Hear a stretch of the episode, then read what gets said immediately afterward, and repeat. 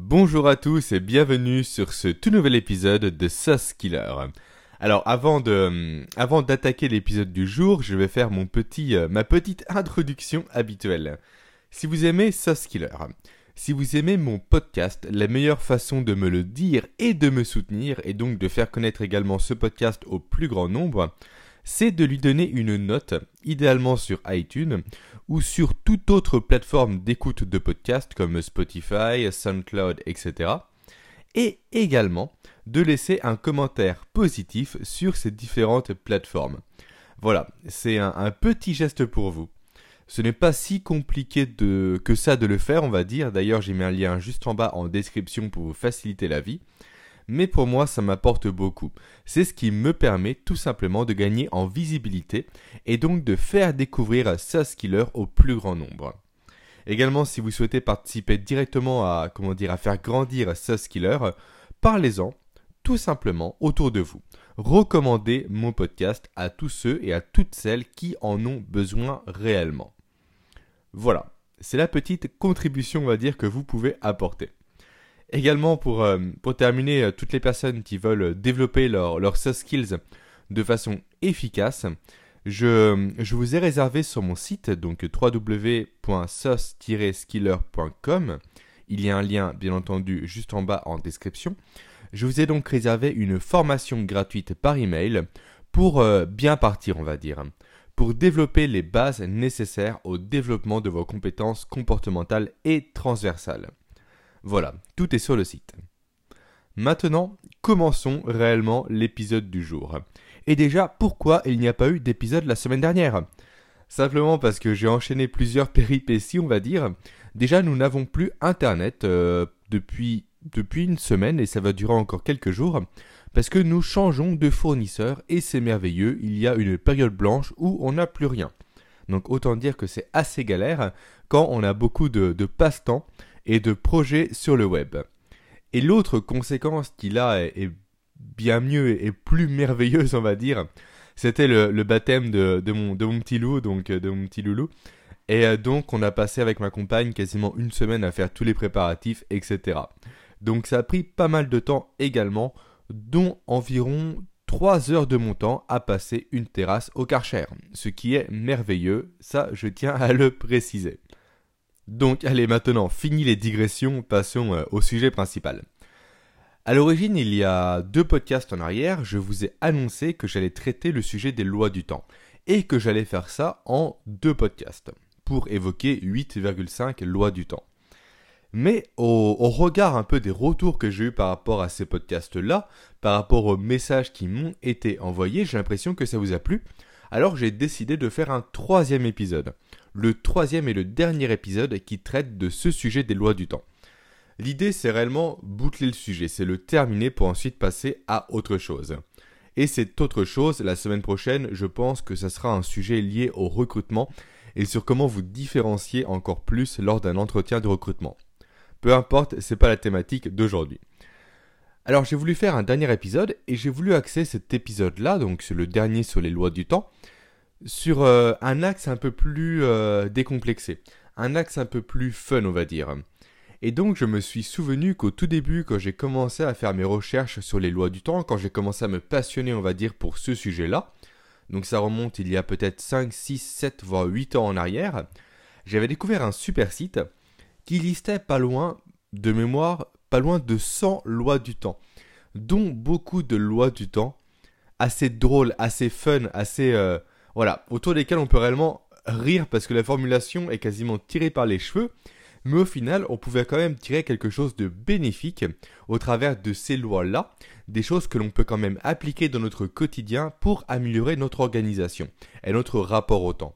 Donc l'idée du podcast que je souhaitais vous faire aujourd'hui, c'était justement partir de ces lois un peu farfelues, on va dire, et extirper, on va dire extirper, de ces lois ce qui est intéressant et ce qui est applicable à, mettre en place dans votre quotidien pour encore une fois améliorer votre gestion du temps et votre organisation. Mais j'ai eu un, petit problème, c'est que je n'ai pas réussi à remettre la main sur ce site. J'ai fait des recherches et des recherches et impossible de retomber dessus. Alors, est-ce que j'ai mal cherché? Est-ce que le site est fermé? Est-ce que le site est extrêmement mal référencé, ce qui fait qu'il est en 15e page de Google? Je ne sais pas. Le résultat est le même, je n'ai plus accès à ce site et donc au contenu que je souhaitais initialement vous proposer. Alors j'ai euh, détourné un peu mon idée originale pour vous présenter tout simplement des lois complémentaires aux 8 premières lois que je vous ai présentées. Donc je vais vous présenter trois dernières lois du temps. Et là je pense qu'on aura fait réellement le tour des lois du temps les plus connues. Alors, on va commencer par, euh, ou plutôt je vais commencer par vous présenter la première loi du temps, qui est la loi de Fraisse. C'est une loi qui, euh, qui, traduit un phénomène à la fois facilement explicable et également complètement inexplicable. Alors ça semble un peu euh, opposé comme raisonnement, et pourtant, vous allez voir, c'est véritablement le cas. Ce phénomène, c'est lequel? C'est le fait qu'une heure n'est pas toujours égale à une heure. Alors là, vous allez me dire, mais qu'est-ce que tu racontes? Ça n'a aucun sens. Eh bah si, parce que, d'ailleurs, je pense que vous l'avez vécu vous également. Plus ce qu'on fait est captivant, dans notre quotidien, ça peut être au travail ou dans la vie personnelle, donc plus ça va être captivant, plus une heure va paraître moins d'une heure. Plus une heure va passer vite. Et à l'inverse, plus ce qu'on va faire va être peu passionnant, va être redondant, va être chiant, hein, pour employer les bons mots, euh, plus l'heure va paraître plus longue qu'une heure. Et ça, je suis sûr et certain que tout le monde a déjà vécu. Moi, quand je fais quelque chose de, de créatif, quand je fais mes recherches pour un podcast, quand j'écris mon texte, quand je prends mes notes, quand je monte même le podcast ou pareil pour les vidéos, peu importe, je m'éclate. Très clairement, c'est ce que j'aime faire. J'aime créer des choses. J'aime également faire passer des messages au travers des choses que je crée, au travers des différents formats que je, mets en place. Donc, quand je fais ça, très clairement, une heure me paraît être moins d'une heure. Pour moi, je peux travailler deux heures de suite, trois heures de suite et ne pas voir le temps passer. Par contre, quand je suis dans mon quotidien professionnel, la plupart de mes tâches sont redondantes et là, autant vous dire que, bien souvent, une heure me paraît être deux heures, voire trois heures. Et donc les journées sont réellement à rallonge. Et ça, encore une fois, je suis sûr que vous l'avez expérimenté par vous-même.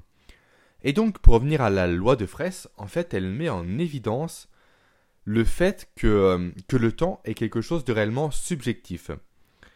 Et donc, le travers de cette loi, c'est qu'on a forcément tendance à aller vers les tâches qui nous donnent l'impression que le temps passe plus vite. Donc de faire les tâches qu'on aime faire, les tâches sur lesquelles on est à l'aise, et donc les tâches qui, encore une fois, nous laissent l'impression qu'on avance très vite et que le temps défile très rapidement.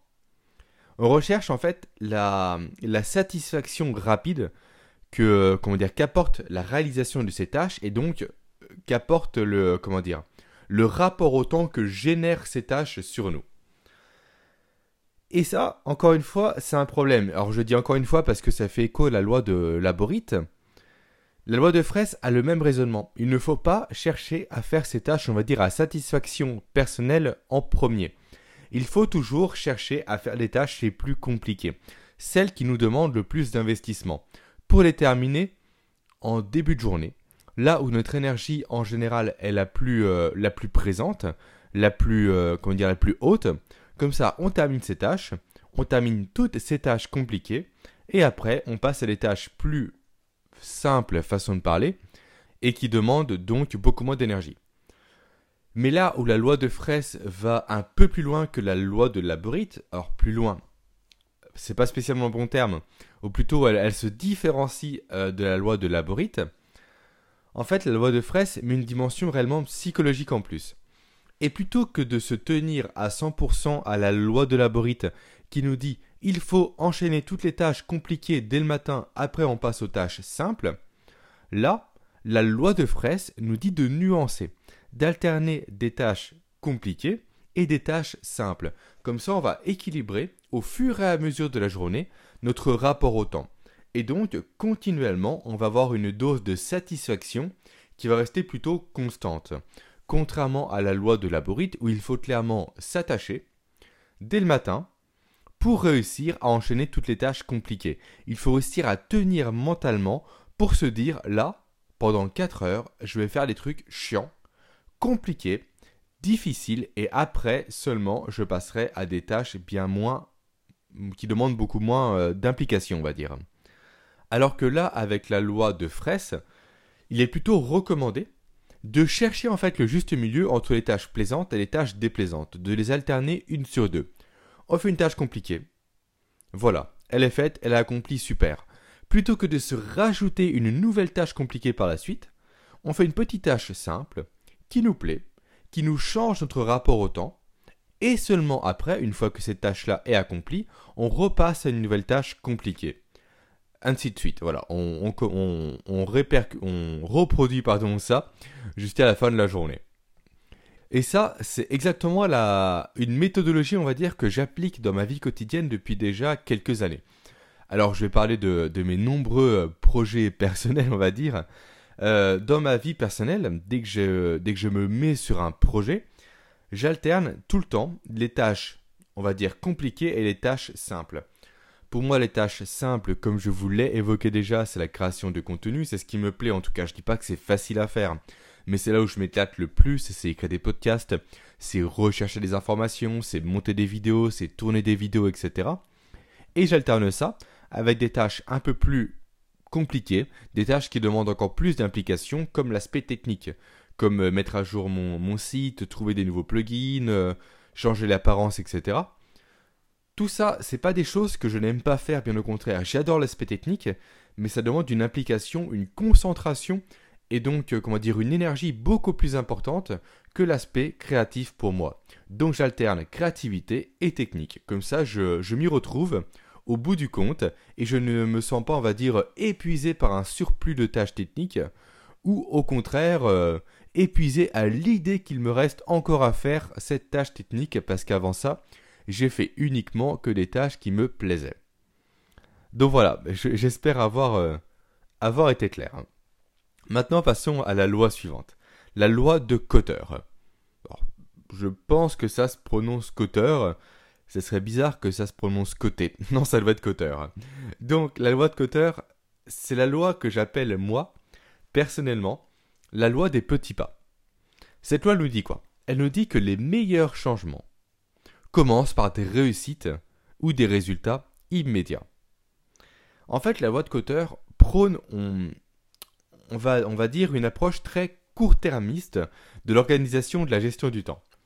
L'idée c'est quoi? L'idée derrière cette loi, c'est tout simplement de se fixer des petits objectifs au quotidien avec des délais très courts plutôt que de se fixer des grands objectifs avec une horizon de temps très éloignée. Et donc, on avance au final plus par des grands pas, par la volonté on va dire d'atteindre des objectifs très éloignés, mais par des petits pas, par avancer progressivement de réussite en réussite, de petite victoire en petite victoire, jour après jour, et au final on aura parcouru tout le chemin jusqu'à notre but final, mais sans se rendre compte réellement du chemin qu'on a parcouru. Et ça change complètement de l'approche, on va dire, traditionnelle des choses, où on se fixe un objectif. Moi, mon objectif personnellement que je m'étais fixé il y a maintenant quelques années, c'était être libre financièrement à 30 ans. Donc j'aurais très bien pu rester avec cet objectif final, depuis mes 22 ans grosso modo, à me dire allez, dans 8 ans, tu seras libre financièrement. Et d'un coup, essayer de faire ce pas énorme qui me sépare de mes 22 ans à mes 30 ans. Donc, autant dire que un objectif aussi éloigné et aussi conséquent, à faire comme ça d'un coup, sans ligne directrice et sans réellement d'étape intermédiaire, c'est quasiment voué à l'échec. On a très peu de chances de réussir. Mais moi, qu'est-ce que j'ai fait depuis le départ? J'ai segmenté mon, ma volonté d'être libre financièrement à 30 ans par des sous-objectifs. Alors là, je vais essayer de m'en souvenir parce qu'ils ont changé depuis. Au début, c'était me créer un site internet. Donc ça, je l'ai fait déjà à plusieurs reprises. Après, c'était de, euh, de faire quoi? Tac, tac, tac, que je m'en souvienne, de créer des produits d'information et des formations via mon site pour accompagner les gens à s'améliorer. Au début, c'était dans les ressources humaines. Après, c'était vendre des livres, après mener des conférences. Alors clairement, ça c'est le plan que j'avais établi quand j'avais 22 ans. Ce plan a beaucoup changé. Aujourd'hui, j'ai plusieurs choses sur Internet, donc que je souhaite développer et que je développe actuellement. Dont une communauté que j'ai mis en place très euh, il y a peu, je veux dire, avec ma compagne par rapport à notre site fitmill.fr. Et également, c'est greffé à tout ça une notion que j'avais pas spécialement explicitée à l'époque, qui est l'immobilier. Donc aujourd'hui, pour rappel, j'ai trois appartements que je loue, euh, deux en colocation et un en location, on va dire simple. Tout est en meublé. Et également, j'ai une résidence principale. Alors, c'est une pseudo-résidence principale qui a plus servi à obtenir un crédit sur 25 ans avant de la revendre ou de la louer. On verra sous peu euh, ce qu'on va faire de cette résidence principale. Euh, voilà. Grosso modo, j'ai donc découpé un objectif très lointain en sous-objectifs, en sous-étapes. Et je vous conseille réellement de faire ça aujourd'hui. Moi, je fais ça pour quasiment tout. Typiquement, j'ai une tâche à faire au quotidien. Je vais segmenter ces tâches au maximum pour faire des petits pas et pour tranquillement arriver de succès en succès, de validation d'étape en validation d'étape, à l'objectif final, plutôt que de faire encore une fois un seul et unique grand pas qui va retomber je ne sais où, peut-être sur l'objectif, peut-être à côté, peut-être que je vais trébucher, je sais pas, je ne vais pas sécuriser on va dire le chemin. Je vais directement chercher là, par l'étape des grands pas, à arriver à la fin, et donc il y a plusieurs risques d'échec si on se contente de cette technique-là. Donc, tout ça pour dire que je ne peux que vous conseiller d'appliquer la loi de Cotter, de mettre en place cette étape des petits pas par petits pas. Essayez de découper chacune de vos tâches en une multitude de sous-tâches.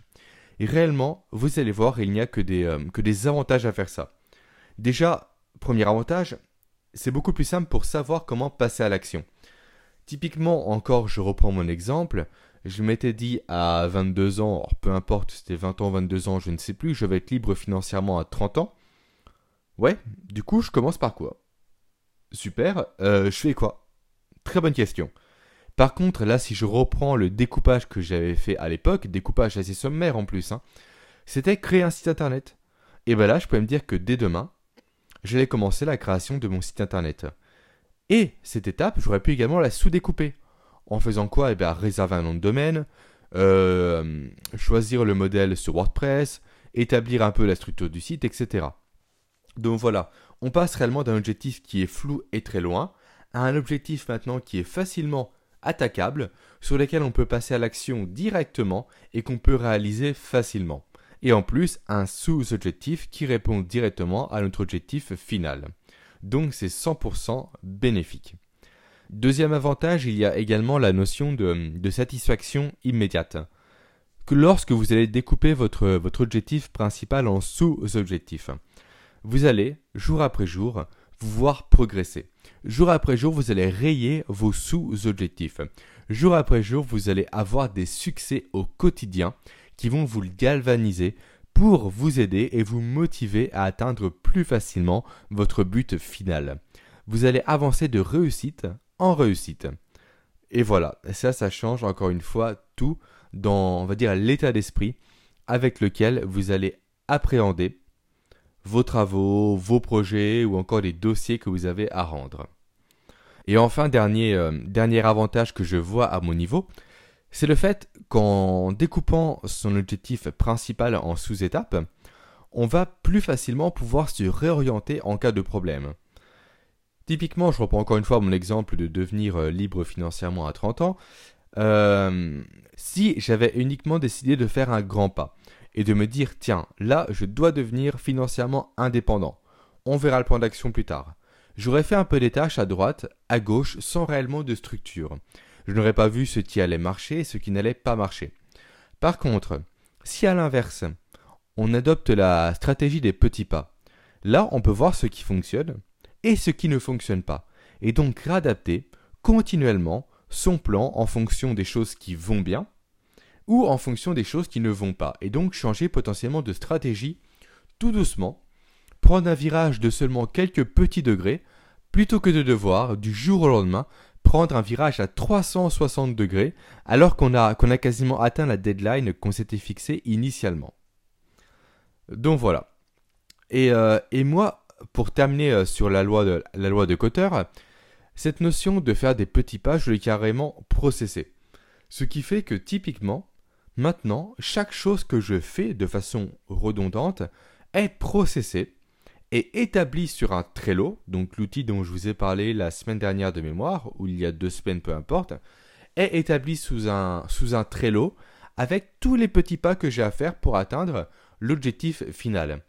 Typiquement, je prends le cas de l'immobilier. J'ai processé avec ma compagne l'ensemble des étapes qui vont de la recherche d'un bien immobilier à la mise en location en passant par l'aspect comptabilité, juridique et défiscalisation. Tout est listé. Et donc là, encore une fois, est en, pleine rénovation d'un nouvel achat qu'on a fait. Sur mon tableau, j'en suis à la case rénovation. La case n'est pas encore cochée, parce que les artisans sont en train d'intervenir, mais donc au fur et à mesure, les cases vont se cocher, cocher, cocher, cocher, jusqu'à qu'on termine le tableau et qu'on passe à un nouvel investissement immobilier.